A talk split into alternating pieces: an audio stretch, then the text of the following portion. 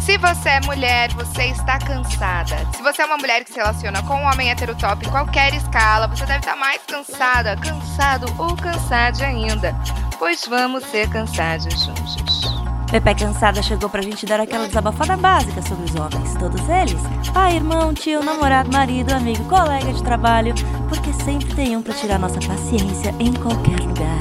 Mas é óbvio que a gente não vai falar só disso. Além de contestar o patriarcado e tentar destruí-lo, também vamos desabafar sobre viver a vida como uma Pepe cansada nesse mundão. E ainda contamos com a sua ajudinha para trazer histórias, desabafos e o que mais estiver no seu coração. Porque não tá fácil para ninguém. Eu sou Beta Salles. Eu sou Thaís Odelli.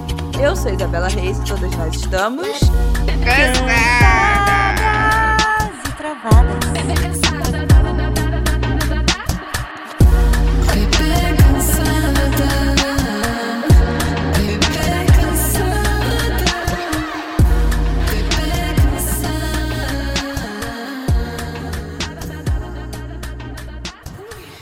Aprendi lendo Silvia Federici que uma das estratégias de controle da mulher é o financeiro. Lá na Idade Média, alguns certos homens resolveram fazer certas leis que diziam que a mulher deveria entregar todo o seu dinheiro para o marido para que ele o administrasse. Leis que até pouco tempo ainda valiam para esse mundão. Em alguns lugares, infelizmente, ainda valem. Imagina não ter controle sobre seu próprio dinheiro. Ou, como aconteceu depois, imagina não ganhar dinheiro algum pelos seus serviços domésticos, dando a falsa ilusão de que apenas o homem trabalha e provê para casa. Hoje, 2022, muitas de nós não têm essa limitação financeira. Trabalhamos, ganhamos o nosso dinheiro, gastamos, planejamos, devemos para algumas pessoas, lugares, bancos. Só que esse fantasma da ideia de que dinheiro é assunto de homem ainda paira sobre a gente. A quinta edição do Raio X do Investidor Brasileiro, pesquisa realizada pela Associação Brasileira das Entidades dos Mercados Financeiro e de Capitais, a ANBIMA, em parceria com Datafolha, mostrou que 72% das mulheres brasileiras não investem o seu dinheiro. Dessas, 64% nem pensa em guardar esse dinheiro. Os números dos homens são só um pouco melhores do que esses, até porque anda difícil investir nessa situação de Brasil que estamos vivendo. De atenção, Paulo Guedes!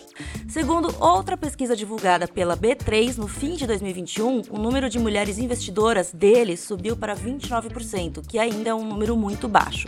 E sabe por quê? Porque a gente tem uma educação financeira parca ou quase nula. Sério, quantas vezes a gente foi ensinado a lidar com dinheiro? A saber economizar, gastar conscientemente, poupar, fazer imposto de renda, investir. É como se realmente os assuntos de dinheiro ainda fossem mantidos na salinha ao lado, a salinha dos homens.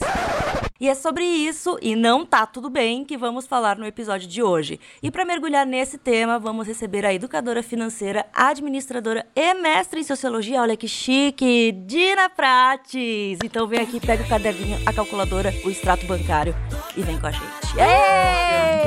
Bem-vinda! Packers, esse episódio chegou. Chegou, a gente queria muito fazer esse episódio. Ai, eu tô até me ajeitando na cadeira. Dina, você é muito aguardada neste podcast. Percebi.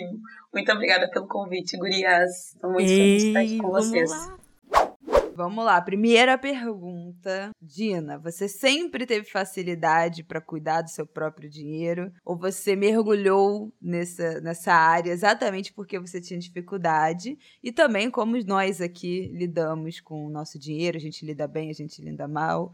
Todas respondam, por favor. Então, é, eu mergulhei muito mais na, na, educação financeira, assim, no mundo das finanças, porque eu sempre fui muito curiosa. E a minha mãe sempre falou muito sobre dinheiro, ou melhor, sobre a falta deles com a gente, mas eu não sabia, é, não tinha ferramentas, eu não tinha acesso a ferramentas, então eu sempre ficava me perguntando por que, que as pessoas uh, tinham muita grana, muitas vezes umas tinham muito pouco, tinham muito dinheiro, outras tinham muito pouco, mas era sempre os mesmos, nos mesmos lugares, sempre homens brancos falando sobre como é, investir, como guardar, como fazer essas coisas. E muitas vezes eu não entendia a linguagem que eles estavam trazendo é, para esse conteúdo. E eu eu digo para todo mundo, né? Eu sempre fui apaixonada por finanças por ser uma mulher uh, questionadora, por querer entender como as coisas funcionavam, mas não porque eu tivesse realmente o conhecimento técnico, né? Lá para colocar ele na prática no meu dia a dia. Então, é, eu comecei a buscar o conteúdo de educação financeira, eu sou formada em administração e ciências contábeis, e dentro da universidade É, eu, eu fazia uma disciplina de estatística, vou citar esse exemplo que eu acho que ele é muito ilustrativo. E tinha um professor que falava da carteira de investimentos do filho dele, que tinha acabado de nascer. E eu ficava olhando para ele e ele falava o nome. Ele falava o nome dos tá investimentos, tá. assim, Cara. como se fosse assunto, como se todo mundo tivesse noção do que ele estava falando. Era uma turma de ciências contábeis, então era uma turma formada majoritariamente por homens, é, em sua maioria brancos, tinha poucas mulheres e, pouca, e eu era uma das únicas alunas negras. E eu ficava assim, mas o que, que esse cara tá falando? E ele, como assim? Essa criança acabou de nascer e ele já tem é, carteira, tem tudo, né? E na época, aquilo também foi um ponto de grande incômodo para mim, porque se a minha mãe falava que eu precisava é, aprender a organizar as minhas finanças, saber lidar com um pouquinho de dinheiro que eu tinha, como que eu fazia se eu ganhasse um pouquinho mais? Né? Como que eu ia conseguir investir, guardar, fazer outras coisas, para além dessa possibilidade de só aprender a lidar com a ausência, né? Porque eu acho que ou também o que me mobiliza estar falando mais sobre dinheiro é porque a gente, quando começa a falar sobre o assunto, é só porque a gente está endividado muitas vezes, porque a gente está tendo problemas e não sabe lidar, não sabe por onde começar, não sabe o que fazer. E na realidade de uma mulher preta periférica aí morando no sul do país, né, que isso é, é importante, é uma informação bem relevante quando a gente uhum. coloca é, em termos de desigualdade de diferenças, porque mesmo que eu esteja dentro de uma periferia, as pessoas que estão lá ainda são majoritariamente brancas, né? Hum. E ainda acessando as mesmas oportunidades, mas não nos mesmos pés de igualdade. Uhum. E isso foi uma das coisas que me, me questionou, bom, é, se a minha mãe está falando isso, será que é só lidar na hora da ausência? Será que é só sobre uh, pagar conta, para lidar com as minhas dívidas, é, não saber fazer isso? E quando eu estava no, no, primeiro é, semestre da universidade, né, eu entrei para a universidade pública, eu sempre trabalhei, trabalho desde os meus 16 anos. E o primeiro processo foi de abandonar o meu, a minha bolsa de estágio, porque eu achava que a universidade ia me, me dar algum é, complemento, algum suporte, alguma coisa assim. E Doce ilusão, né?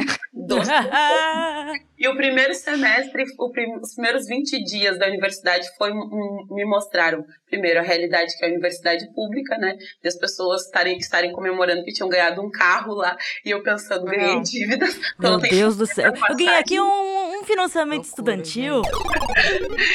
eu ganhei dívidas, é, ganhei muitos problemas, e pensando como que eu vou me manter aqui dentro se eu não tenho os mesmos recursos ou não tenho o mesmo acesso à informação. Então, esse foi um, um dos pontos que ah, já voltei a trabalhar, né, 20 dias depois, que não, tem, não teve como, e já me questionar, porque a partir daí o banco já me liberou um cartão de crédito e cheque especial, coisas que eu nunca tinha acessado na minha vida. E é. o que, que, eu fazia? Colocava minha bolsa, né? E o valor do cheque especial como se fosse uma renda. Exato. Então eu não tinha. Cara, uma... eu já fiz isso. É. Eu até hoje faço meio que isso, tipo, não, mano, é triste Gina, a minha situação. A gente tá num lobby pra é. Thaís com você. Então a gente fica assim, tá pelo amor de Deus. É, a Thaís precisa de ajuda. A Thaís precisa. Eu preciso de mais. A gente tá fazendo por causa da Thaís. É. é. assim como de alimentação foi feito por minha causa, a gente vai ter que ter uns exercícios físicos pra me inspirar a voltar pra academia e esse é pra eu cuidar do meu dinheiro. Mas, Ai, ó, amiga, a gente tá te estruturando. Pelo amor de Deus, eu preciso de ajuda? Se eu não consigo pagar ainda uma psicóloga pra me atender toda semana, não, a, gente, a gente, te ajuda, a gente te ajuda, amiga. Não, vai dar, vai dar. Nossa, não, mas, é... Mas é uma coisa estranha, porque eu, o meu, minha família é a família poupadora, sabe? Porque... Uhum todo mundo sempre guardou dinheiro, porque é aquilo, guardava o, dinheiro, o pouco que ganhava para construir a casa, para depois é, mobiliar a casa, pintar, rebocar a casa. Que eu lembro que a gente se mudou para nossa casa lá em, em, em Dayal, quando eu tinha cinco anos, ela não estava nem rebocada ainda. A gente só terminou de botar o teto, fez um chãozinho e já meteu os móveis lá dentro. Então todo mundo foi sempre guardando dinheiro. E a minha mãe, ai, não usar cartão de crédito. Eu fui, eu fui ensinar meus pais a usar cartão de crédito. Eles nem sabiam disso, eles nem uhum. tinham acesso também a uma época a isso. Mas eles sempre guardavam, sempre guardavam. Enquanto eu. É aqui, ó. Como se eu fosse Leonardo DiCaprio lá no filme, jogando as notinhas de dólar. Lobo, assim, lobo de Wall Street. Eu sou total lobo de Wall Street, sem cocaína e sem dinheiro. Mas, amiga, eu acho que a gente pode responder essa pergunta agora falando de como a gente lida com o nosso dinheiro, de tipo assim, qual é a sua, o seu ponto fraco em nesse assunto de finanças. Por exemplo, o meu é investir. Eu não gosto desse assunto. Eu também. Eu não quero aprender. Eu acho um porre. Eu acho um saco, eu acho difícil, é um bloqueio que eu tenho, mas isso é uma coisa que eu consigo delegar para minha mãe e pro meu né, digníssimo marido, que eu falo, ó, onde é que eu vou botar meu dinheiro? Escolham. Eu tenho uma também noção, terceirizo. então, tipo assim, eu não. Eu não entrego na mão de ninguém, mas eu gosto que as pessoas me expliquem. Eu tenho a, possibilidade de ter pessoas pra me explicar as minhas É. possibilidades, porque eu não quero aprender isso.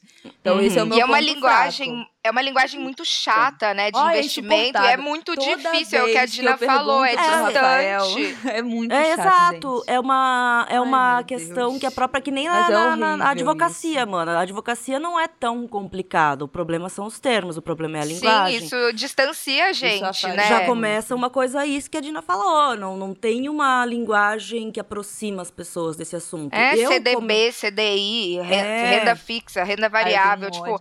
Toda ai, eu vez que fico eu pergunto pro nervosa. Rafael, Mas ele não tem é que me difícil. explicar de novo. É. Tudo do zero. Ele fica muito. O meu é a minha melhor amiga, que ela é economista. Ai. E aí ela que me, me estimula e fala assim: ó, você vai investir em tal lugar aqui no XP hoje, na bolsa tal, nananã. Ai, gente, ela é vai isso. me explicando. Isso, isso é errado. sozinha a não gente sabe que eu sei que é errado. Porque né, a gente deveria ser capaz de tomar essas decisões. Pô, mas é chato pra falar, caralho. Ah, tu botou meu dinheiro em tal lugar e deu merda, não sei o quê. Depois não vai dar pra botar o dedo na cara Ai. dos outros. Mas é Não. um saco. Mas assim, eu É um sou saco. muito boa em poupar. Eu sou muito mão de vaca. Você é eu mais não não fechada. gasto dinheiro com nada que eu não pense 250 vezes. Eu odeio A Bela é parcelar coisa. capricorniana, sabe, Dina? Eu sou muito. E assim, eu sou- a minha mãe é a primeira da família que prosperou, né? Que ascendeu. Fruto de muito trabalho. Mas ela sempre teve uma, uma lista de prioridade muito clara na vida dela. Então, tipo assim, eu não vou ficar gastando dinheiro, eu vou comprar meu apartamento primeiro. Depois eu vou ter o meu carro. é, Meta. Eu- ela, minha mãe guarda muito Ah. dinheiro. Ela não tem essa. Ela tem algumas coisas que ela gosta muito de fazer, que é viajar e, e ir para restaurante, que é a mesma coisa que eu gosto de fazer. Mas ela não tem. é- é- Não é uma pessoa consumista, assim, de ah, gastar fortunas com bolsa, com marca e tal. Ela compra bastante coisa, mas ela é bem. Muito, muito, muito Eu controlada. já fico assim, E- ó. Eu, eu aqui já e tô eu me sou enterrando. igual. Mas assim, pra mim, o ponto fraco, eu não tenho nenhuma questão com dinheiro. O meu ponto fraco é investir. Eu fico com eras de dinheiro parado na conta. Inclusive, eu já tava aqui. Tá. Ai, meu Deus, cadê? Eu. Amiga, é tão fácil. Porque assim, eu tenho Ai, problema com Deus, metas. Mas pra mim é Eu difícil não sei escolher o metas. lugar. É, então, mas assim, agora que eu consigo, que eu tô investindo um dinheirinho, né? Pouco, mas eu tô ali investindo. Foi amiga Diana, Diana é responsável basicamente por tudo de bom que aconteceu na minha vida. Vim pra São Paulo trabalhar onde eu queria trabalhar e tudo mais. Aí ela é sempre quem, quem me mete assim, tipo, Thaís, você tá guardando teu dinheiro? É eu, não, Diana, desculpa. Todo mundo erra. Então, aí ela começou, ela me explicou o que é taxa Selic, o que é o tipo de investimento, CBD, CBI, Ai, CDI, dadadá. Eu E falou tanto. assim, ó, vai na taxa, vai na, no tes- Tesouro Direto, taxa Selic, tem mais uma porcentagemzinha ali, bota lá. E eu botei, e daí, eu, tipo, eu fiz. Antes eu mandava pra ela e ela fazia. Eu baixei o aplicativo, coloquei meu Não, dinheiro. é, aí agora eu fazer, olho eu nele e olho. Já rendeu 60 reais, já dá um almoço legal. Sem eu fazer nada. Olha Eu só. ganhei um almoço legal sem eu fazer nada. Aí fica muito legal acompanhar isso, mas eu não tenho metas. Eu não sei dizer, eu vou guardar um dinheiro pra viajar, eu vou guardar um dinheiro pra comprar. É eu ver que tem um dinheiro na conta, ou um crédito no cartão que eu já tô lá, pum, passe ali no crédito. E em esse 10 é o vezes. problema, né, Dina? Esse é o problema. Eu acho que eu tava ouvindo vocês é, falarem e eu ouço isso todos os dias. Completamente forma. louca. As loucas, é As completamente perturbadas. Como não, Não. ser assim nesse mundo de capitalismo cheio É. de coisa bonita e luxuosa nas vitrines e eu que sou doida por coisa bonita e luxuosa fico, putz, eu mereço, né? É, eu, eu, é muito engraçado, as pessoas me veem e quando eu começo a falar que eu trabalho com finanças, a primeira coisa é assim, ai Dina, eu gasto muito, eu tento, eu tento me comprometer, mas às vezes eu não consigo, eu falo, calma, calma. E primeiro que, é, não, primeira lição número um, número um, né, nós merecemos todos os dias. Eu ia Então, te falar isso. Não é Perfeita. o único dia Eu- que a gente eu ia pode te falar isso. essa justificativa de hoje eu mereço. Nós Eu somos amo. mulheres É. incríveis, trabalhadoras e dedicadas com os nossos sonhos e os nossos objetivos. Então já começa por aí. Assim, Porque né? a gente merece, não merece? É. Tipo assim, às vezes eu penso, eu vou pegar um metrô e um ônibus. Ah, eu mereço pegar um Uber. Tô cansada, trabalhei um monte. Só é, que- o delivery, Só gente. qual é, qual é o porém? Ah, O merecer, eu acho que é o merecer só na coisa do esforço, ele cai sempre no lugar do que hoje eu vou, eu posso justificar o meu consumo porque eu mereço. E se você merece todos os dias, não é, é- você não está consumindo porque você merece, é porque Uhum. você precisa e tem necessidade. E aí É. a gente traz o nosso consumo para a consciência. Porque o grande dilema hoje, que que muitas vezes a gente vive, é que, que foi criado todo um, um histórico em cima do consumo, como se fosse ruim consumir. E, ah, é- Verdade. É, feio, é ruim. E aí, muitas vezes, esse estigma é colocado para as mulheres. Eu já dei tanta entrevista, Gurias, que às vezes as pessoas me perguntavam assim: ah, vamos lá, Dina, me diz aí, como tu tem mais clientes mulheres ou os homens? E as mulheres consomem muito mais do que os homens, é verdade? E aí, eu fico fazendo a minha pose, né? É, é como se aqui, homem né? não gastasse, não, não fosse, não, Não, não né? tivesse as mesmas coisas, sabe? Como se só a gente gastasse porque a gente tem um monte de roupinha, bolsa, não, não. Pelo amor de Deus, os homens Não. gastam com figurinha de anime. Com tudo. Mas todas as pessoas consomem. Aí que tá. Todas as pessoas Só que consomem. a gente talvez seja mais consciente. É, Exato. O- E vai o- atrás. E o estereótipo do consumo, ele cai sobre as mulheres. E aí a gente fica muitas vezes nesse lugar da culpa também. Ah, porque eu vou consumir, eu vou me sentir culpada, tá? Porque tá errado, porque eu deveria estar guardando, porque eu deveria estar fazendo qualquer outra coisa. Sendo que tu tá dando conta de várias outras coisas que tem na tua vida, que tem no teu cotidiano. Mas sabe? como que, eu, como que eu não me perco nessa de merecimento? Por exemplo, ai, eu, todo dia eu penso que eu mereço um delivery. Aí, tipo, ai, hoje eu vou pedir comida, porque eu mereço, porque eu trabalhei um Ai, eu monte. Então, com como a gente se, limi- é se limita? é, eu também. Comida, né, no geral, na verdade. É, comida é o ponto fraco de todo mundo, criança. Fiquem tranquilas. É, eu acho que o primeiro passo é reconhecer os nossos limites. Reconhecer os limites não no sentido financeiro, né? Mas re- re- reconhecer os limites da nossa rotina e, as- e os nossos desafios diários. Se eu não consigo é, cozinhar todos os dias, eu preciso entender que em algum momento eu preciso organizar esse orçamento para determinar que pelo menos três dias na semana, quatro dias, eu realmente vou ter que pedir delivery. Só que aí reconhece o delivery ante- antecipadamente, entende? Uhum. E aí tu vai olhar para o teu orçamento e vai pensar, bom, quanto que eu vou determinar para gastar com comida, com, com pedindo no aplicativo? Eu ou saindo me jantar. surpreendo. Exato, porque Eu me se eu vou pensar sempre que eu, ah, se hoje eu mereço porque eu tô cansada. Aí quando tu olha para uma rotina de trabalho de seis dias e o quão complexo foi o teu último mês ou os dois últimos meses, tu vai pensar, olha, todos os dias eu mereci um lazer, todos os dias eu merecia pegar um Uber. Então reconhece isso dentro do orçamento, reconhece o limite que não, não consigo todos os dias pegar o É. ônibus, eu preciso pegar um Uber. Então quantos dias na semana e quanto que eu vou determinar do meu orçamento para isso? Em vez de dizer, olha, não vou gastar com nada e no final a gente acaba gastando. É, eu acho que eu acabo mentindo no meu orçamento, sabe? Eu, Exato. eu chego no começo do mês, faço minha planilha, daí eu vou mentindo ali, sabe, dos valores. E acho que esse que é o problema. Aí eu nem planilha consegui fazer uma- mais, porque eu usava aplicativo, eu tentei planilha, mas não funciona. Minha matemática mental não bate com a matemática real, por isso que eu fui pra humanas e não fui pra exatas, porque eu sou Nossa, amiga. É isso. Não, olha, eu sou muito organizada com planilha. Todo, toda virada de mês, eu não faço planilha antes. Porque, eu, enfim, como eu já sou uma pessoa controlada, eu não faço, Faço. não faço esse acompanhamento semanal, como algumas pessoas fazem. Mas toda virada de mês, eu uso um site chamado Minhas Economias, que eu entro no meu internet banking, eu exporto o meu extrato e eu já jogo, eu importo nas minhas economias, já aparece tudo lindinho lá. Só vou categorizando, me dá quase zero de trabalho. E aí eu vou avaliando, tipo, ó, esse mês eu Como? aloprei aqui numa coisa. Esse mês aqui, ah, eu melhorei em tal coisa que eu tinha que ter dado realmente uma segurada. E tem uma dica é, com compra de roupa, que há duas coisas que a Thaís Farage falou aqui. Thaís Farage, consultora de, de estilo, de moda. E ela deu duas dicas aqui pra gente quando ela veio aqui no Pepeca. Ela falou de ter uma, um post-it dentro do guarda-roupa, que aí você coloca, toda vez que você for se vestir, você sentir falta de alguma peça, tipo, pô, aqui faltou um casaco branco, aqui faltou uma calça branca. Anota.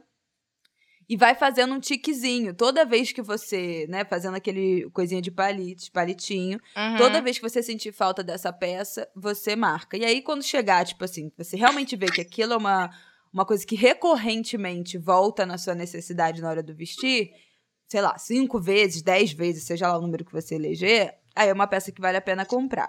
E ela Olha. diz que as roupas que você usa mais são as que você deve gastar mais dinheiro comprando. Então, assim, a blusinha básica, o casaco do dia a dia, a calça Uma do dia a dia bolsinha.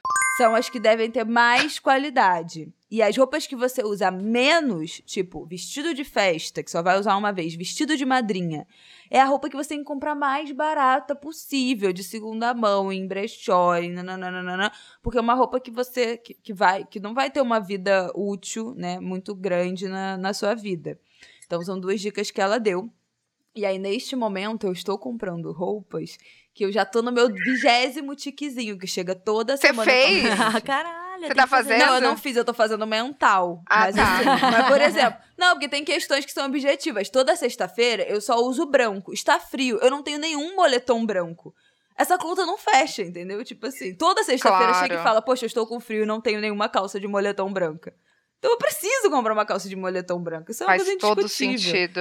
Mas tem outras coisas que, né, eu vejo passando lá nos anúncios do Instagram que eu falo, nossa, mas eu preciso disso. E na verdade eu não preciso. né? Ah, ah, e sabe o eu que eu me ando controlo. fazendo? Eu ando muito olhando essas partes do, do- das recomendações de produtos no Instagram e salvando, porque uma coisa que eu quero começar a fazer é isso, comprar umas roupas melhores, que custam um pouquinho mais, mas quando eu tenho dinheiro eu nunca lembro o que, que eu quero. Ah, É, eu, eu aí sou fica- daquela aí que olha na vitrine, pega e leva. Aí Mas eu tô que- deixando lá umas referências, assim, umas coisas Mas salvas o que eu pra faço quando é, eu eu, puder. salvo a roupa pra salvar a loja. Aí Eu entro na loja. Gente, todo E aí site que eu recebo. Não, eu entro na loja, eu vou direto pra aba de promoção. também. Sale e outlet. Ah, eu eu não vejo a coleção nova, eu só vou direto pra promoção. Aí eu boto ordenar por menor preço. E aí, tipo assim, quando chega no Eu valor que eu já acho isso. absurdo, eu falo, ah, não tem nada pra mim aqui. E fecha. Eu sou muito pão dura. muito Amiga, pão dura. muito pão duro, eu admiro. Eu admiro também, eu queria. Eu necessitava, na verdade, ser um pouco pão dura, né? Muito. A minha uma mãe fala, dica. você não faz a economia girar. Você fica com esse dinheiro parado. Uma dica, gurias, é, sempre tenham sua listas de desejos, né? E eu, Uhum. eu sou a louca das listas, né? Eu gosto, desde sempre, eu sempre me organizei por listas. E é lista de desejos, sonhos e necessidades. E aí, Ah. o desejo e, e a necessidade, elas andam lado a lado, né? Porque o desejo é aquilo, eu quero realmente uma blusinha amarela, talvez, para combinar com a saia que eu tenho, que eu comprei nova, né? E a necessidade é o moletom, é a calça de moletom branco que ela tá falando, né? E, tipo, ela pre- realmente precisa. E aí, quando tu vai fazer, tu começa a fazer, te treinar a tua consciência de fazendo essas listas e refazendo elas ao longo do tempo, porque vai mudando os nossos desejos, as nossas necessidades e também os sonhos, tu vai vendo o que tu já comprou, que estava ali dentro, e também o teu consumo, ele, consi- ele começa a ficar um consumo muito mais orientado e consciente. Que Uhum. daí eu vou comprar algo que eu já listei. Eu já olhei tantas vezes que eu quero aquela calça branca lá, que eu tô realmente precisando, que eu começo que antes de, sei lá, comprar a blusa amarela, eu vou entender que a prioridade vai ser a calça branca e tu pode É. fazer isso com diversos itens, desde Uhum. coisas para casa, como coisas materiais maiores que tu precisa, que aí vai, de- vai determinar um empenho financeiro um pouco maior, que vai, vai- pode ser um sonho, sabe? Mas eu sempre dou Eu a, a dica das isso. listas. E Eu sempre. é. Na Black Eu sei- Friday do ano passado, eu fiz isso. Quando chegou, tipo assim, sei lá, outubro, eu fui, cara, preciso disso pra casa. Era coisa de casa, assim, que, que eu acompanhava muito o preço, então eu sabia se eu fosse cair numa pegadinha de Black Friday. Mas eu fiz a lista e aí chegou, tipo, no dia, eu falei, ó, esse dia que eu não marquei nada no dia da Black Friday, porque eu falei, esse dia que eu vou ficar dedicada a cumprir a minha lista, porque eram só coisas que eu precisava comprar, tipo, cadeirinha de carro pra criança. Tem que comprar. Uhum. E aí eu consegui comprar 200 reais mais barato. Porra, economizou pra caramba. isso. Sim. Então, isso Mas é eu acho que. Aí mora um problema pra mim. Porque eu tenho mania de fazer isso com coisas grandes. Coisas grandes e que são mais caras, eu vou lá e listo. Mas aí os pormenores e as coisinhas pequenas do dia a dia, isso eu não listo. Eu sou uma pessoa, sei lá, eu vou pra qualquer lugar, eu tenho que tomar um cafezinho e comprar uma água com gás. Eu não sei quantos milhões eu já não devo ter gastado de cafezinho e água com gás.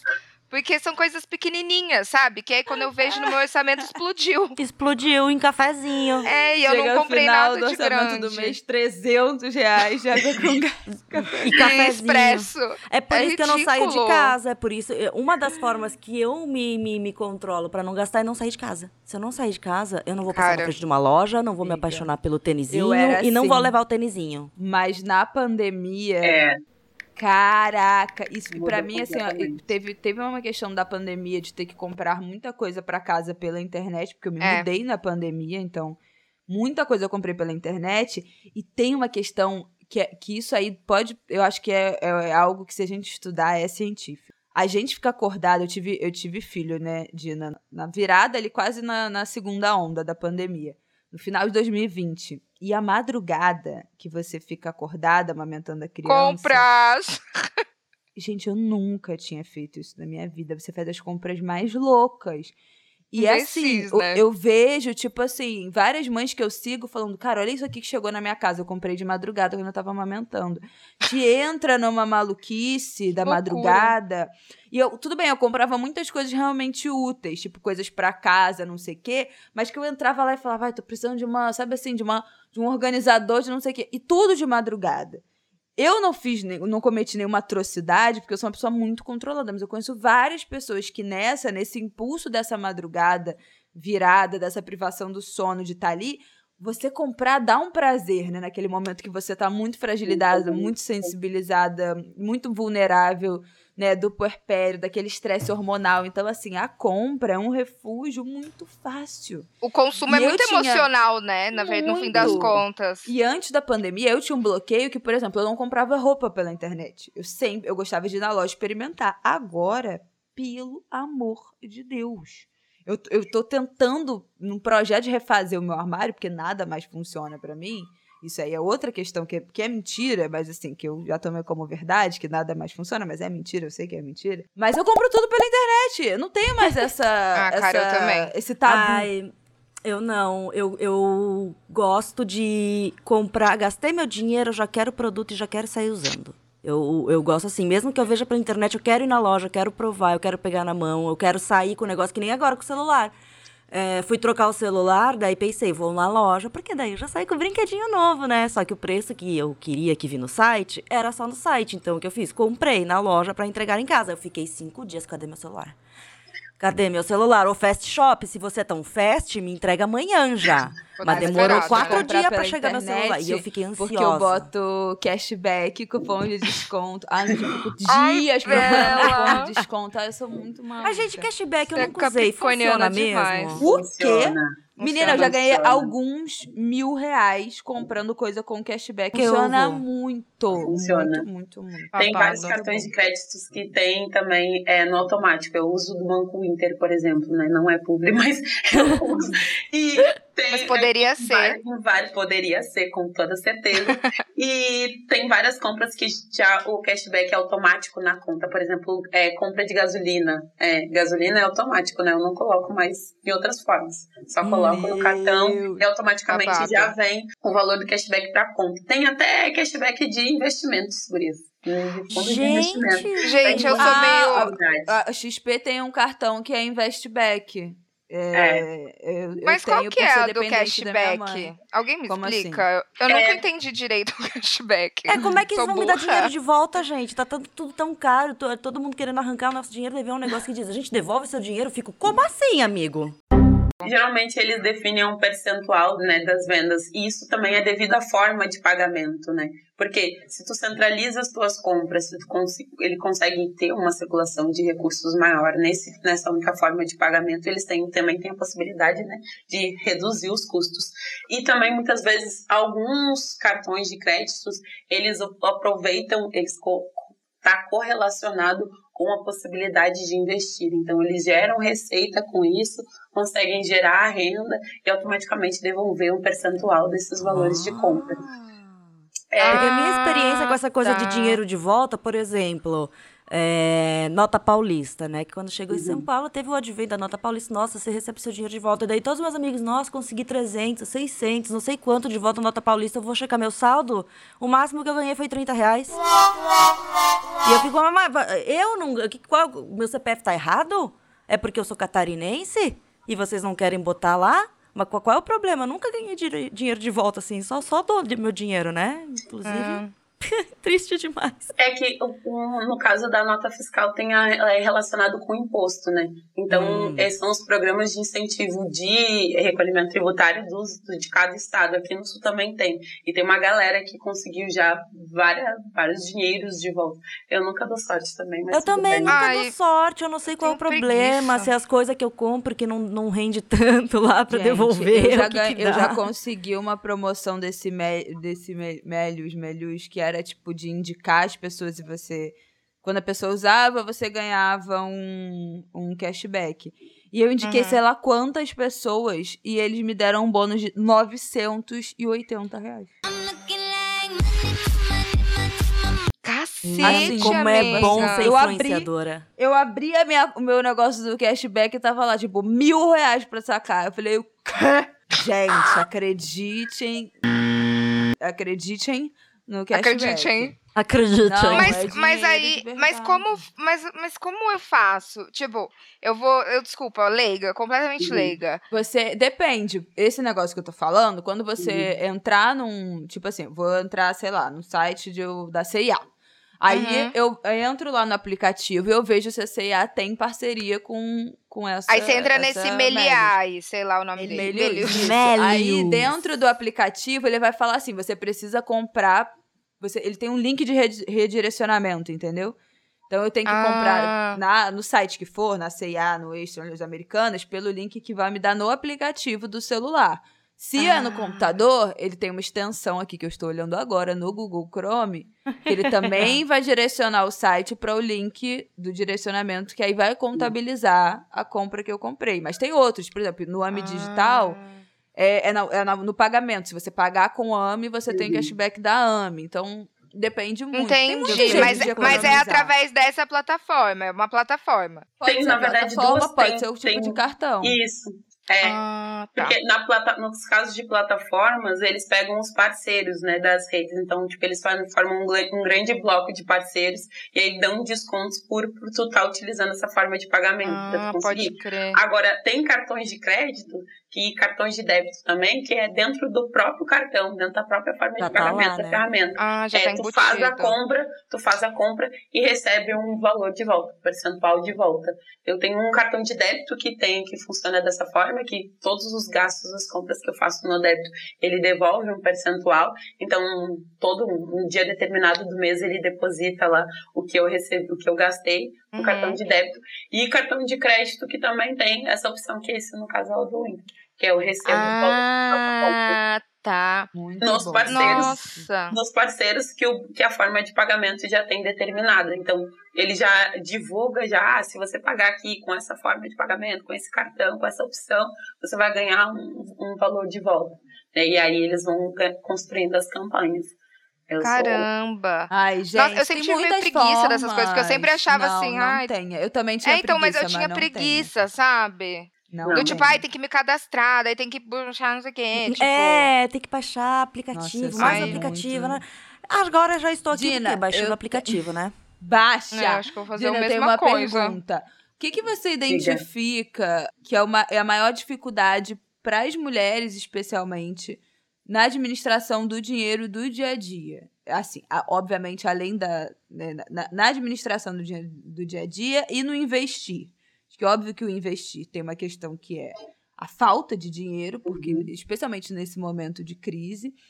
Mas o Claro. que, que você identifica que são essas armadilhas que pescam principalmente as mulheres? É um é, é- é o consumo, é é anúncio que a gente vê, é o cheque especial, é o cartão de crédito, é o que que você acha que é maior? É o gasto com os outros, né? Tipo assim, ah, a família que pede um dinheiro, A demanda, né? sustentar alguém. Então é, é uma rede de proteção que as mulheres também são acabam, né, caindo nessa de ter que manter, de ter que ajudar? Eu acho que, na verdade, são vários fatores né, que influenciam, mas vou tentar para seguir uma linha de raciocínio. Assim, primeiro, é a questão de que dinheiro ainda é tabu, e principalmente entre as mulheres. A gente não consegue falar sobre ganhar dinheiro abertamente, ou o quanto muitas vezes não estamos ganhando dinheiro suficiente hum. para arcar com o nosso custo de vida e conseguir é, projetações, várias outras coisas. Então, muitas vezes tu tá recebendo, ninguém senta para dizer, né, quando tá entrando no teu primeiro estágio, te orientar o que tu faz com essa bolsa, é, de estágio que tu tá recebendo, como que tu consome, o que que significa um cartão de crédito, o que que significa um cheque especial. Então, o desafio muitas vezes é esse, é acessar primeiramente um conhecimento básico de ter ferramentas básicas de, de, de organização financeira do seu dinheiro. E aí, conforme é, tu vai crescendo, tu vai entrando no, no, mercado de trabalho, tu vai crescendo, vai desenvolvendo, vai ganhando um pouco mais de dinheiro, vai aumentando tua renda, começa a entrar os outros desafios, que é entender que a desigualdade, eu acho que é a desigualdade de gênero de raça, né? Ela tem um impacto direto na nossa organização financeira, né? Eu, enquanto uma mulher preta, vou receber muito menos do que um homem branco, e isso já me faz pensar que muitas vezes, se eu estou recebendo menos, eu tenho menos dinheiro para administrar, e na minha família, dentro do contexto que eu estou inserida, tem muito mais pessoas precisando de muitas vezes um apoio. Então, eu sou a única pessoa que está muitas vezes trabalhando, está gerindo, está conseguindo é, uma renda para essa família, para sustentar essa casa, e eu tenho que dar conta das demandas familiares. E por isso que eu sempre falo muito de educação financeira comunitária, né? Porque a gente olha nas nossas finanças muito numa perspectiva individualista, como se fosse só finanças pessoais. É, Mas, na verdade, várias pessoas estão usufruindo desses recursos. E quando a gente está falando de mulheres, tem uma construção é, de muitas vezes achar que não achar, eu vou corrigir essa palavra, né? Mas de uma estrutura social que nos impõe que a gente tem que estar sempre cuidando, maternando, cuidando das pessoas. Então, automaticamente, tu vai olhar um, um problema, alguém que está precisando de ajuda, e o, a primeira coisa que tu vai fazer qual é a ajuda que a gente vai dar para essa pessoa, né? Da onde que eu vou tirar esse recurso, da onde que eu vou tirar esse dinheiro. Então, é, é, é, vai, eu não gosto de citar, não, eu não colocaria só a conta em cima do consumo, porque não tem como eu dizer que, eu, que o problema é só um consumo com, com vários fatores que estão sendo internalizados dentro da tua vida no teu cotidiano. E aí, quando tu tem menos dinheiro, tu ganha bem menos dinheiro, tu já não tem conhecimento, é, não acessou os conhecimentos básicos para aprender a administrar esse dinheiro, tem uma família que tu tem que dar um suporte, tu é, muitas vezes, a única pessoa responsável é, financeiramente dentro desse contexto, quando surge mais um, um mais uma possibilidade de tu consumir, tu te organizar e tu querer fazer coisas que são simplesmente básicas muitas vezes, né? É poder ter um momento de lazer, é poder adquirir, comprar alguma coisa que tu nunca teve acesso, ou que hoje, né, tu, se tu era dependente de uma outra pessoa, dependente financeiramente, hoje tu tem autonomia para consumir. Então a primeira coisa que a gente quer é realmente aproveitar esse momento. E aí a gente cai nas armadilhas do consumo, porque as propagandas o tempo todo, a gente mudou completamente o nosso comportamento de consumo durante a pandemia. Então, se, mesmo que tu não queira, tu abre o aplicativo de manhã, ele tá te mandando uma promoção do almoço. E aí tu chega de tarde, ele tá te mandando uma, uma promoção da janta. E aí tem mais uma promoção de roupa, tem um, um, negócio de cabelo, tem um sapato, tem uma bolsa, e tem uma casa, tem um carro, tem um monte de coisa. Tem um mundo, né? Tem um mundo de possibilidades dentro desse consumo. E se tu não tem uma orientação ou minimamente tá tá pensando sobre isso, sobre um, um, um, consumo que seja adequado à tua realidade financeira, não vai muitas vezes, tu vai acabar agindo no impulso.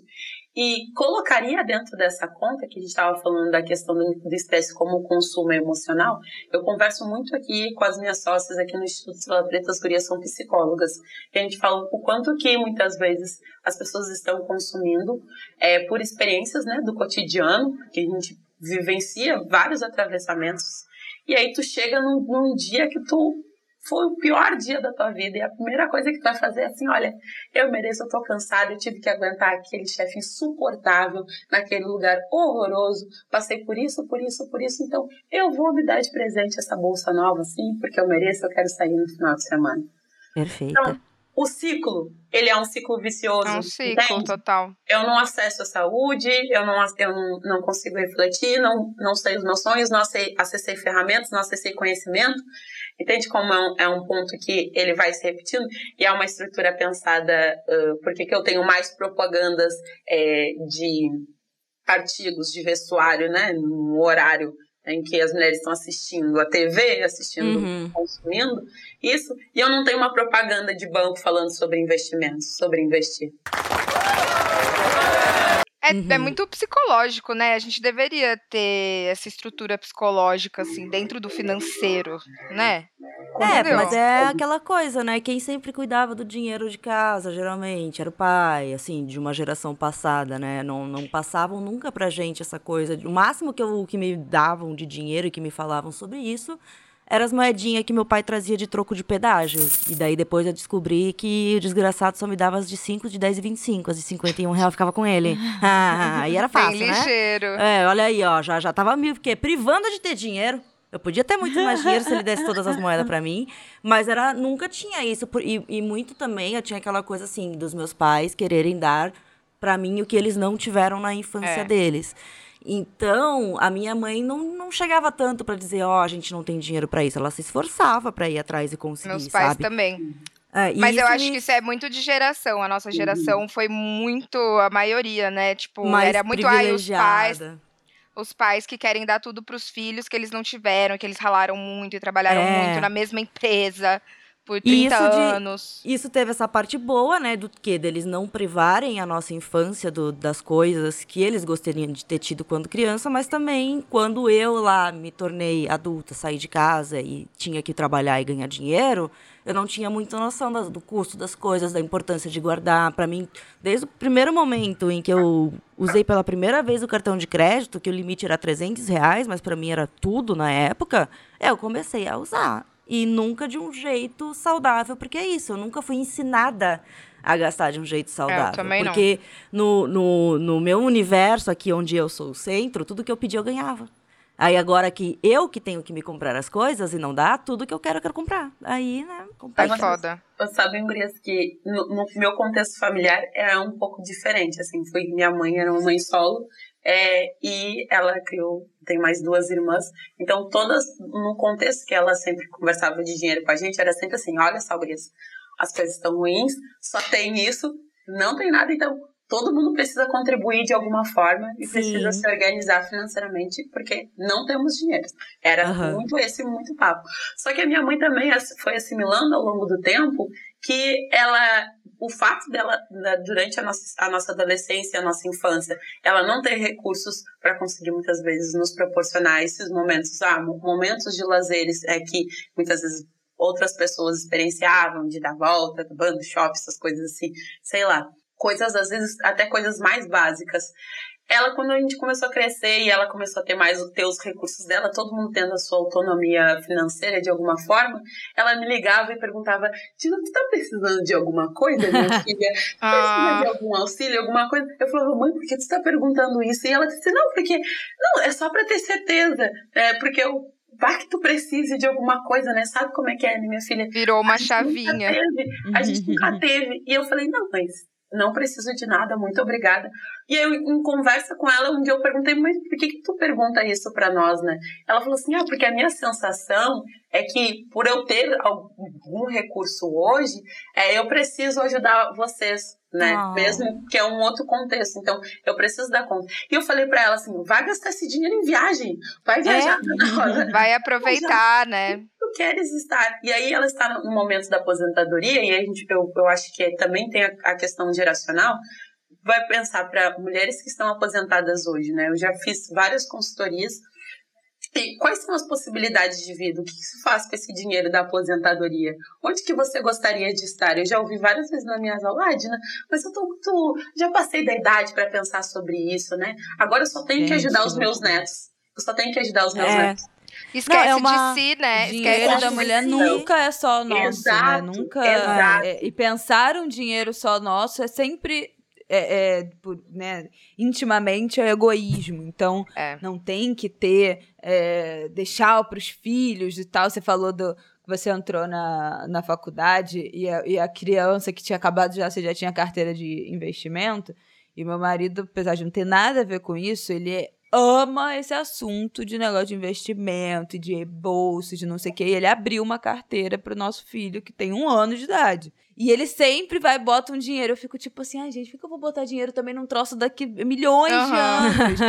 eu já fico me bloqueando, porque eu falo, porra, eu quero gastar esse dinheiro agora pra eu viajar. Eu, eu penso muito mais em gastar esse dinheiro pra gente viver agora do que eu botar esse dinheiro pra o meu filho Mas usar tem esse lance, 200 né, que- anos. Mas tem. E é, essa tipo, dificuldade que a Thaís falou, do tipo, ah, eu tenho dificuldade de planejar. Tipo, eu consigo planejar, ah, eu vou juntar dinheiro porque eu quero fazer uma viagem no fim do ano.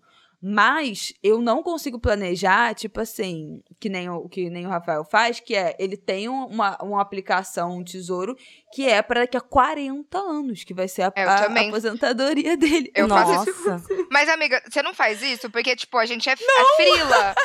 Eu faço, porque Então, eu eu tinha que penso, eu sou fazer? frila. Eu tô há Da- três anos falando, ah, eu acho que eu vou começar a pagar meu Não. INSS. Gente, Amiga. eu nunca paguei Eu também Eu não pago. Eu ainda pago- não. Eu pago previdência privada, porque é isso, Eu tipo. não tenho nenhuma das duas Porque coisas. eu sou frila a minha vida toda. Eu não tenho dinheiro nenhum pra receber no futuro. Eu não vou ter aposentadoria. É só a Eu fui previdência. estagiária quando eu fui contratada, que eu acho que, que né, como contratada, eu contribuí Uhum. três meses. Depois eu fiquei fila, não tinha dinheiro pra contribuir. Eu quero contribuir pelo teto, porque agora, se, contribu se não contribuir pelo teto, você não se aposenta pelo teto, né? Dessa- Depois da reforma da- Previdência, esses filhos Uhum. da puta. E aí eu demorei pra ter dinheiro pra contribuir pelo teto. Agora que eu tenho dinheiro, pergunta se eu já tô contribuindo. Não. Não, tem que Não. Vou mandar uma mensagem pro Eu meu também, eu não contador tô agora. pensando no Agora. meu futuro. Agora. Não, mas esse negócio sobre Ai, mãe é uma coisa que eu sempre fico falando fazer, minha mãe. Deus. Ela sempre quer viajar, o sonho dela é viajar, conhecer coisa, conhecer os países, ir em lugar e comer coisa bacana, não sei o que lá. E, mas ela sempre era isso. Eu tava na merda de grana, ela lá me botava um dinheirinho. Ela fica cuidando de todo mundo lá na- onde ela mora. E eu fico, mãe, você nunca vai viajar se você continuar me dando dinheiro. E eu nunca vou aprender a me controlar se toda hora você me der dinheiro também. Então, guarda isso e gasta com você. Mas ela é tão ruim de gastar com qualquer coisa com ela mesma que ela fica, ai, eu vi tão bonito, mas eu não levei. Ah, mas por Minha que mãe não? é ótima em gastar Gente, com e ela. essa falta de Nossa. planejamento é uma loucura que a gente fica achando que a gente só vai usar lá na frente. Mas, por exemplo, foi o negócio do, do INSS, que é uma coisa que a gente fica pensando muito em ah, aposentadoria, ou, né, se, se tiver que se aposentar por invalidez, não sei o quê. Eu engravidei e se eu contribuísse com o INSS, eu teria tido Você licença poderia, maternidade. você poderia ter Eu não utilizado. tive um real de licença maternidade Não, porque eu não me é organizei pra contribuir. É ridículo. Aí, assim, eu, eu me planejei, né, como frila, pra não trabalhar três meses. Acabei voltando a trabalhar com 40 dias, porque a gente fica fiquei ansiosa. E aí Claro. voltei a trabalhar, mas, tipo assim, se eu tivesse ganhando uma grana da contribuição que era pra eu ter me organizado e ter feito, eu não teria ficado nessa, nessa noia. Isso é uma coisa que eu usei. Eu, eu, fiquei, eu tive filho com 24 anos. Então, se eu tivesse contribuído pro, pro INSS, eu teria usado meu INSS com 24 anos. Não teria Cara, que esperar até os 70. Mas é, é falta de educação financeira Exato. que a gente Ai, não que tem. ódio. Agora. A gente não tem, né? Porque até quando a gente sai da faculdade, né? é, é, no caso da contabilidade, esqueçam que é um mundo à parte, assim, porque a gente fala Claro. sobre impostos o tempo todo. Mas na administração, por exemplo, eu não fa- as, as pessoas não têm esse tipo de orientação. Tu tá saindo da universidade, tu tá pronto, ah, tá pronto para o mercado de trabalho, receber o teu diploma. Não tem uma aula ali que vai te orientar das formas como tu pode trabalhar, se tu é. CLT, se tu é PJ. E a gente tem uma geração, uma geração de PJs, né, que não tem ainda. né? Agora tu encontrar um CLT, tipo, Eu nunca, eu Agora nunca, é raro. eu É nunca trabalhei CLT. Ah, não, só quando eu fui vendedora numa loja sete meses. De resto, eu nunca fui CLT. E aí, quem é que dá essa orientação? E quando tu vai olhar para contabilidade, qual é a cara da contabilidade, né? Às, às vezes as pessoas ainda me perguntam, mas Dina, tu é contadora mesmo? Eu falo assim, Sim, essa é a minha formação. Aí eu te imaginava completamente diferente, né? E eu fico, por que será, né? Hum, Curioso. Tem nome Puxa e sobrenome, né? Mas pulando esse ponto, assim. E agora também para os profissionais autônomos. A gente trabalha aqui dentro do Instituto com eixo de desenvolvimento profissional e a quantidade de psicólogos que vêm conversar com a gente e falam assim, ó, eu não, nem sei o que que é imposto de renda, é, nem sei o que, que é INSS, eu não sei por onde eu começo, eu não sei o que fazer, eu só sei que eu trabalho. E eu já atendi vários, várias profissionais autônomas que chegava com 20 anos de carreira e disse assim, Dina, nunca fiz nenhuma contribuição, porque eu não achei que isso era importante, era necessário, era Isso é obrigatório. muito. A, ge- a gente estava muito despreparado, né, pro, pro esse mundo PJ terceirizado. Tô Ah, eu completamente. também.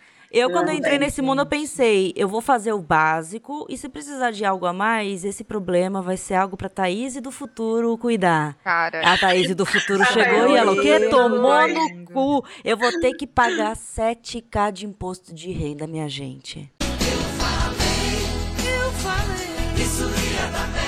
o quê?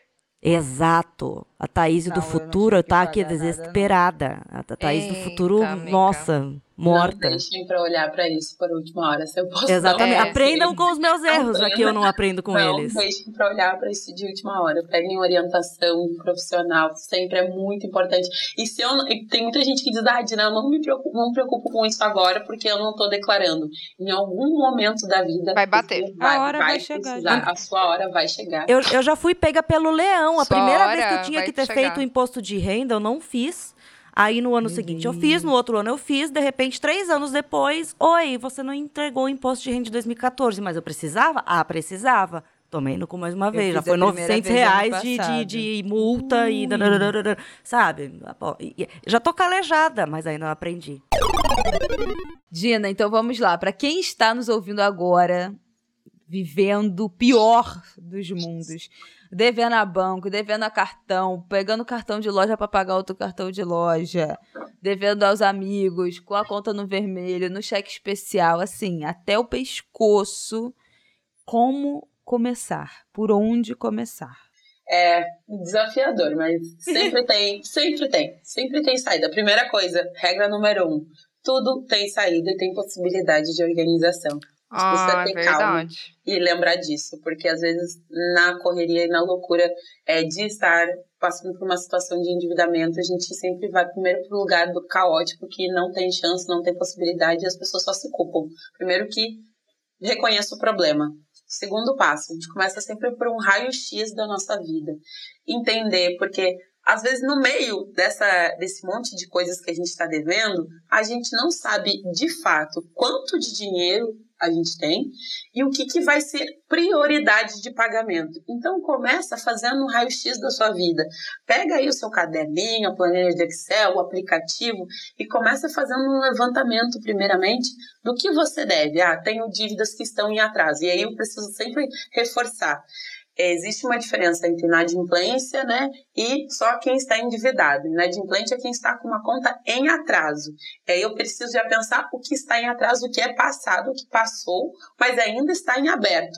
E a pessoa que está endividada, né, que é 77% da população atualmente, ela está com a sua renda futura comprometida, com parcelas, com cartão de crédito, com financiamento imobiliário, com empréstimo, com várias possibilidades.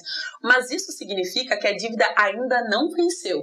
Então a gente precisa fazer essa separação e na hora que eu estou fazendo meu raio-x lá, é, eu faço, eu sempre gosto de dizer pra gente fazer o nosso date financeiro, né? Nosso encontro com as finanças. A gente adora. Amei! Ai, Ai, eu faço super, eu amo, gente. Virou Eu um sempre mês, fujo eu desse pego date. uma noite Não, vale a pra planilhinha. Hum, adoro. Vale adoro, muito a pena. Deus, Esse adoro, date é muito bom. gostoso. Adoro. Pega um ruim chazinho. matemática.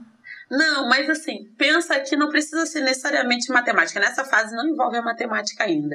Só pega o caderno, pega o café, a água, o chá ali, uma bebida, bota o caderno, Sim. pega a planilha, faz esse- essa, essa listagem. Primeiro a lista de todas as suas dívidas, né? Tudo que tem já comprometido para frente, de parcelas, cartão de crédito, se tem empréstimo, se tem financiamento, lista tudo.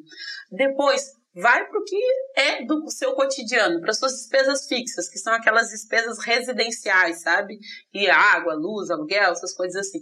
Faz uma lista de todas elas e coloca o valor do lado. Depois pensa, eu gosto sempre de dar um, um exercício assim. Pensa num dia, né? De, acordou de manhã, abriu o olhinho, o que, que você faz durante todo um dia? Porque daí você vai conseguir olhar para suas despesas variáveis, que é, muitas vezes é para onde que está indo o nosso dinheiro no dia a dia, é o, o café que a Berta estava falando, né? O café com água com gás, que ela pode estar endividada, mas ela vai, vai, acabar gastando com café, com café e água com gás dela. Então, pensar o que, que ela está gastando nessas despesas variáveis dela, né? Que são do cotidiano, fazer esse, esse, essa trajetória, passar pelo um dia normal, assim, ah, o que, que eu faço no meu dia, com o que, que eu gasto. Listar tudo dentro desse caderno. E aí, depois, tudo que você ganha. Por que, que eu estou botando primeiro as despesas, tudo? Porque depois eu olho, olhar para quanto eu estou ganhando, muitas vezes fica um pouco mais fácil, mas aí eu já passei pela minha trajetória do dia a dia e lembrei se eu faço um freela, se eu tenho um valor extra, alguma coisa que eu não anotei, mas utilizei para gastar. Então faz essa lista também das suas receitas lá, o que tem. E aí vai determinando com uma caneta de cor diferente lá, né, um, post-it, qualquer coisa, o que, que é a sua prioridade, o que, que você precisa para conseguir se manter primeiro. Porque endividado, né, pessoas com dívidas, elas também têm poder de negociação. Então não é assim, não é porque tu está é devendo imposto de renda que o Léo vai bater na tua porta, a loja lá tal vai bater na tua porta te dizendo assim, olha, se empodere, paga, paga, né? é. paga, Você né? Então, consegue, mulher, passar por isso. Exato, exato. Olha o que, que é a sua prioridade ali e vai colocando de cor diferente. Aí agora que entra a matemática, né? Porque depois que eu fiz tudo isso, eu posso pegar os meus extratos bancários, as minhas faturas do cartão de crédito e confirmar realmente o que eu estou devendo e para onde está indo o meu dinheiro. Só isso, né? Só só apenas. Só apenas isso. Apenas Só isso. Porque, e aí, brincando, né? Mas esse, esse, esse momento eu posso fazer em várias vezes. E se, se isso me causa alguma ansiedade, se isso me causa algum desconforto, tenta também né, ter ser carinhosa consigo, né? E tentar uhum. colocar isso em vários dias da semana e fazendo isso aos pouquinhos. A partir disso, aí começa a matemática. Aí começa a fazer a conta. Porque só a partir desse olhar eu já consigo me trazer para a consciência de qual o nível de prioridade, qual o nível do meu endividamento. Que às vezes não é uma coisa tão caótica, é uma coisa que só não está organizada, só não coloquei a prioridade, só não vi qual é a data de vencimento. Então, quando chegar essa parte da matemática, né, vai vendo o que, que dentro do, do, que eu ganho hoje, né, a minha receita, o meu, os, os, meus ganhos já estão comprometidos com aquilo que era realmente prioridade. Então, eu coloquei lá as minhas receitas, as coisas que eram prioridades no meu cotidiano e tô vendo o quanto tá faltando. E aí, se faltou alguma coisa, bora negociar. A gente sempre pode negociar. Nossa, e é muito bom negociar com o banco, né? você virar e falar assim, ó, eu tenho tanto, e eu vou quitar com esse tanto. Vai querer tipo, ou não vai, vai querer? Vai, vai querer ou não? Eu já fiz isso, é muito tudo. bom. Tudo Tem é uma coisa que, que eu acho que me ajudou muito, e eu sempre falo para que eu acho que é um recurso, assim, tá numa relação em que eu confio para pedir ajuda para me organizar, não para pedir ajuda para dinheiro, mas tipo assim, uhum. para pedir ajuda para organizar minhas ideias, para mim é muito importante, assim, porque eu não, eu não sou boa é, nessa nessa matemática, em organizar, né? A primeira vez que eu tô tendo meu dinheiro para organizar, eu já tenho gasto de uma casa, eu já tenho filho que já vai para creche, já do nada, tipo assim, um ano eu não tinha dinheiro, não tinha renda fixa nenhuma pra tenho todos os Você gastos pegou do o combo, né? Tipo, foi um combo foi de uma avalanche. vez. E aí, demorou para eu conseguir entender que eu precisava de um fluxo de caixa, porque eu preciso pagar imposto antes de receber o dinheiro, então, para eu conseguir organizar isso. E virar para minha mãe, pro Rafael e falar: gente, pelo amor de Deus, me ajuda só aqui a visualizar. Uhum. Então, tipo assim, tem dificuldade, tá é com difícil, dificuldade de né? pegar esse extrato, cara, chama a sua melhor amiga para segurar Exato. a sua mão. enquanto você abre a sua conta no banco. Não precisa ser uma amiga é. que, que lide bem com o dinheiro, que saiba, mas alguém para te dar um apoio moral e falar: não, calma, a gente vai conseguir. Porque às vezes a gente sabe o que precisa fazer, mas falta coragem de encarar. Falta. A Tulin fala muito, ela já falou disso no. Tulin é uma influenciadora, Carol Rocha Ela tem um episódio do, do Imagina Juntas, que é o podcast que ela apresentava, que era, era Boring Self-Care, que é o autocuidado das coisas chatas da vida, que inclui isso, ir no médico, lidar com dinheiro, não sei o quê. E ela falava que ela tinha uma dívida que virou uma dívida mitológica na vida dela, que usaram um cartão, o nome dela, para comprar uma geladeira quando ela era, tipo, é, tinha 18 anos, que a família toda com nome sujo, pegaram uma geladeira no nome dela, É, nunca família. pagaram. E aquela dívida foi virando monstro, monstro, monstro, monstro, monstro. Ela não tinha dinheiro para pagar na época, e 10 anos depois, ela não tinha coragem de descobrir enquanto aquela dívida estava. E aí, depois de muito tempo de terapia, ela percebeu que esse fantasma é, atrapalhava muitas coisas na vida dela, que ela não tinha a menor noção de que era isso que, que angustiava tava ela em tantos pontos, até ela chegar na terapia e falar: Caraca, lembrei dessa dívida. Sabe assim, uma coisa completamente no Que inconsciente. Ela nem lembrava que ela tinha. Depois ela ficou muitos anos sem coragem de ver enquanto realmente a dívida tava, porque ela falou: pronto, é um, é um monstro que eu nunca vou conseguir pagar, eu vou ter que gastar todo o dinheiro que eu juntei na minha vida e tal. Um belo dia.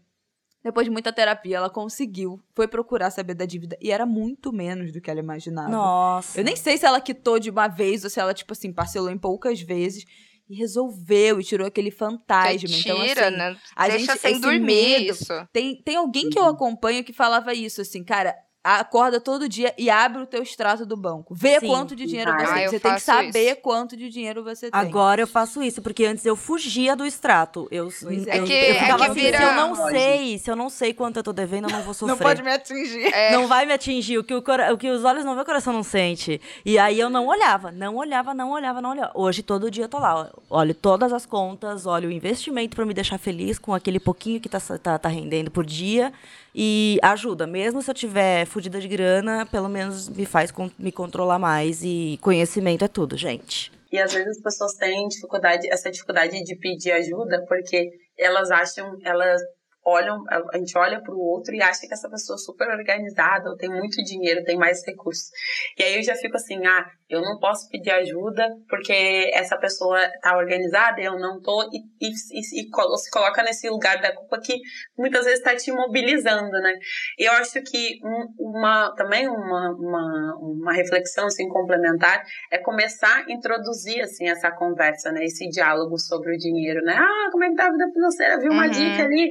Eu sempre falo isso para meus clientes, ah, tá, quer, quer começar a introduzir esse assunto na família? Começa a falar com coisas simples, né, do cotidiano, até ir aumentando e aumentando, aumentando o diálogo chegar no momento de dizer para essa pessoa, realmente eu tô precisando de ajuda, porque às vezes as pessoas não falam, né? é que dá Elas vergonha, dá né? vergonha, sente, porque ainda é, é aquele tabu que eu tava, que a gente Uhum, tava falando logo sim. no início, assim, é muito, é muito difícil.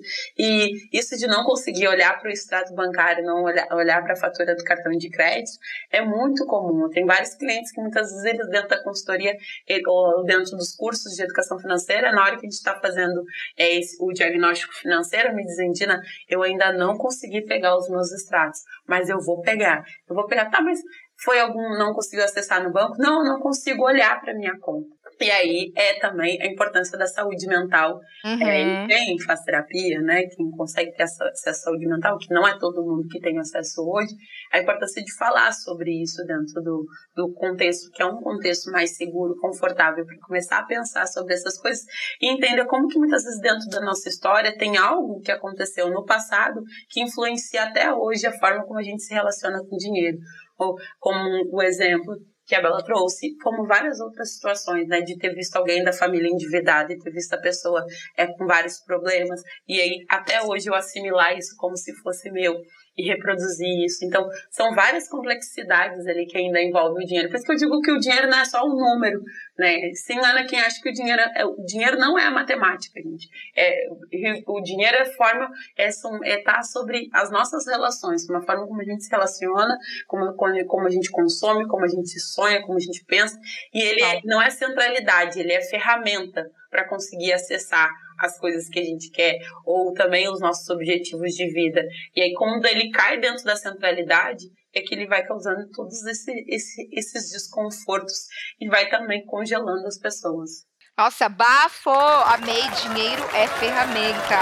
Aplausos, Dita! Nossa, muito bom, cara. Depois dessa, a gente pode passar pros quadros, né? Bora! Bora, nosso é dando que Nossa. se recebe, gente. Vamos diretaço pra dando que se recebe. Quem tem dicas, da Vamos que começar com a Dina. dicas. Vamos começar com a. Dina dando a dica, falando sobre o perfil dela, onde a gente encontra a Dina. Faz seu trabalho, jabá. fala, fala tudo. Então, gente, vocês podem me encontrar, é, primeiramente, lá no meu Instagram, arroba Dinaprates Finanças. É, nosso perfil a gente produz conteúdo sobre educação financeira para pessoa física e também para empreendedores que querem se organizar melhor, querem começar a projetar o seu negócio. E Além disso, a gente tem uma plataforma, agora a gente tem site novo que lançou Uh! recentemente, www.dinapratesfinanças.com e lá tem todos os nossos serviços. A gente tem curso de planejamento financeiro, planejando meu 2022, que ainda está lá disponível na plataforma.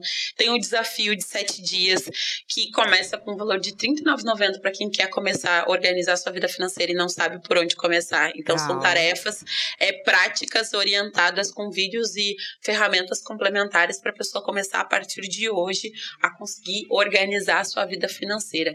E Ai. agora a gente está com, também com a nossa mentoria é, financeira coletiva, o JAMA.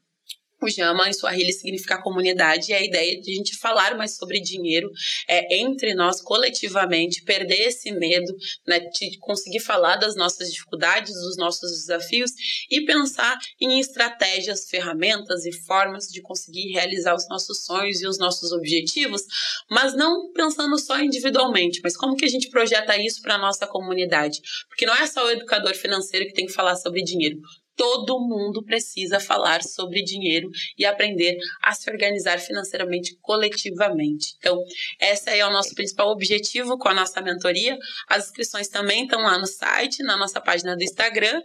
E eu estou disponível para palestras, atividades, eu faço mentoria, sou mentora também de vários programas de empreendedorismo. E por último, queria falar também, mas tão, tão importante quanto, né, sobre o meu segundo negócio, que é o Instituto Estrela Preta. Então pode nos seguir lá na nossa página, é, no Instagram, arroba Instituto Estrela Preta, que é um empreendimento com foco em finanças, psicologia e educação. Eu sou uma das sócias, eu tenho mais duas sócias, que é a Andressa Moraes e a Lisiane Guedes. As gurias são psicólogas e a gente tem um espaço é físico, né, aqui em Porto Alegre, que a gente faz atendimento psicoterapêutico, tem locação de salas para profissionais, é, tem mentorias de desenvolvimento profissional, é, quer tem uma espécie, a gente tem uma sala que é uma espécie de coworking, né? Então quem quer trabalhar aqui vir no espaço físico Ah, e que online a gente tem cursos e atividades que a gente faz também é, online e as pessoas que estão fora do Rio Grande do Sul, fora de Porto Alegre também podem acessar. Mas quem estiver por aqui pode vir conhecer o Instituto e pode nos seguir nas redes sociais lá para acessar os nossos serviços. Ai, Mas perfeita. muito obrigada. Tudo. Ai! Ai. Mano, perfeita! Pra mim, uma coisa que eu acho que tá completamente interligada com a organização financeira e essa gestão financeira é a organização do resto da vida. Então, assim, pra mim ficou muito mais fácil é, acompanhar os meus gastos, acompanhar a minha flutuação financeira, né? O momento que sai mais dinheiro, o momento que cai o dinheiro, o momento que eu tenho coisa para pagar, é, o mês que eu sei que eu vou gastar mais, o planejamento do momento do ano que eu vou gastar mais, a partir do momento que eu conseguir organizar melhor a minha vida. Então, visualizar com antecedência o mês seguinte, tem feriado, eu vou viajar, é, o, o próximo semestre, eu vou querer fazer alguma viagem cara, eu tenho algum compromisso, eu tenho que ser madrinha de um casamento, eu vou ter que comprar um vestido, eu vou querer trocar, fazer de fato o móvel que eu tô devendo para minha casa. Então, assim, pensar uma organização da minha vida mais a longo prazo é, e com mais organização assim semanal, já falei, né? Todo no, no Instagram eu falo todo domingo eu sento para visualizar minha semana, meus compromissos da semana, minhas tarefas da semana, e eu nunca fui assim. Isso é definitivamente algo que eu aprendi.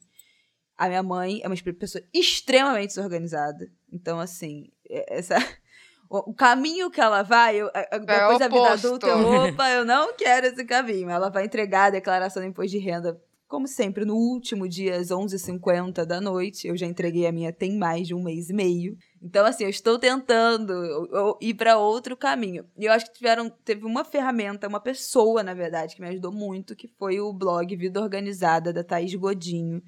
Gente, a Thaís, juro por Deus, mudou a minha vida. Eu acompanho o blog há muitos anos, pelo menos uns cinco anos, e eu acompanhava numa de curiosa, até eu finalmente falar, não, agora de fato eu quero implementar. Eu já falei aqui que eu fiz a, é, a semana de organização do ano, sei lá. Ela fez um negócio aí para planejar, fazer os planejamentos, os projetos para 2022. Isso foi muito importante para mim.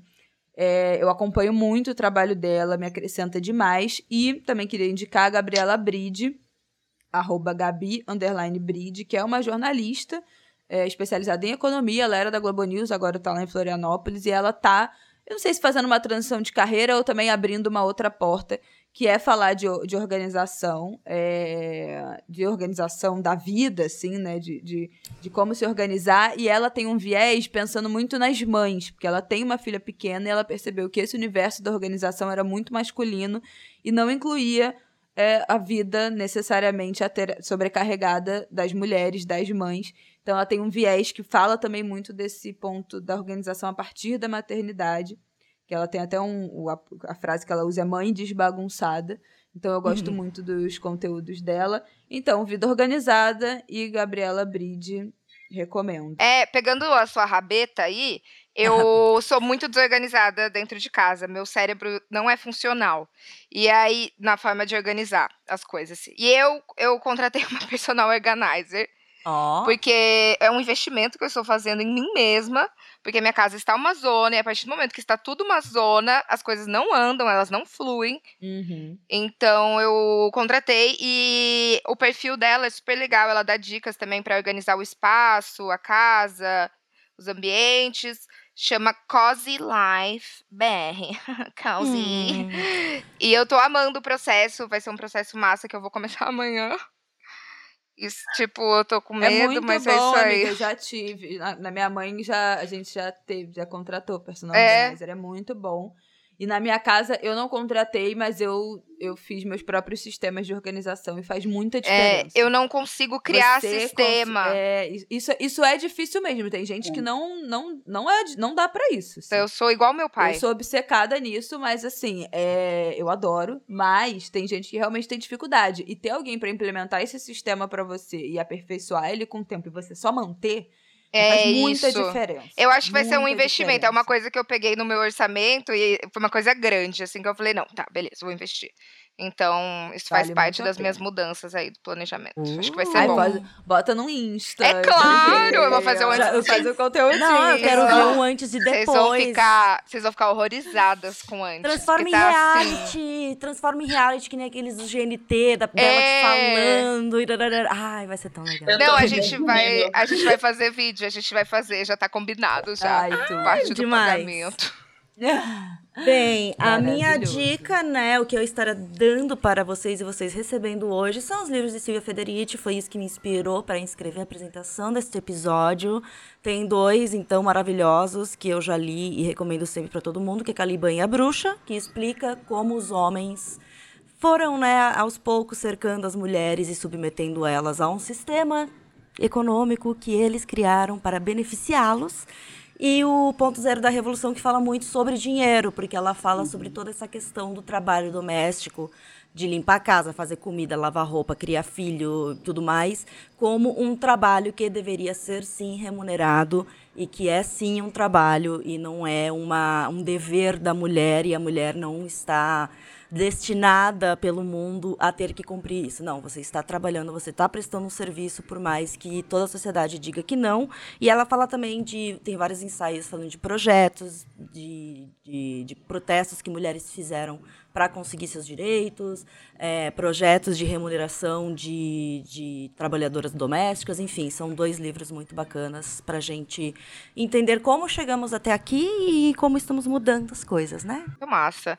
Yay! Dina, muito obrigada por ter participado desse episódio, que por, agradeço, por ter dado uma aula sobre finanças. Aulão! Dina, muito obrigada. Muito obrigada. Eu que agradeço o convite, Gurias. Muito obrigada pela troca. achei é sensacional, assim. Eu, eu fiquei assim, quando recebi o convite, eu fiquei. Ah, a gente que ficou feliz. A Não, gente a gente ficou muito feliz. A gente já flerta com você há muito tempo há muito já. Tempo, muito tempo. Você é a nossa crush antiga. Muito obrigada mesmo. Obrigada. É isso, Pepeca, hoje atenção. Esse é aquele episódio pra ouvir 30 vezes. Então sempre é. que tu estiver ali na beira Pega um de cometer caderno. Pega um, um atentado contra as suas finanças, ouve de novo esse ah, episódio. Isso. Bota no repeat, tá bom, queridos? Até sexta-feira que vem. Um beijo, até sexta. Um beijo, gente. Não esquece de seguir a gente lá no Instagram. Deixa seus comentários sobre esse episódio pra gente lá. E também segue a gente aqui no Spotify e deixa sua avaliação 5 estrelas. E é isso. Você ouviu mais um episódio de Pepe Cansada comigo, Thaís Adeli, Isabela Reis e Berta Salles.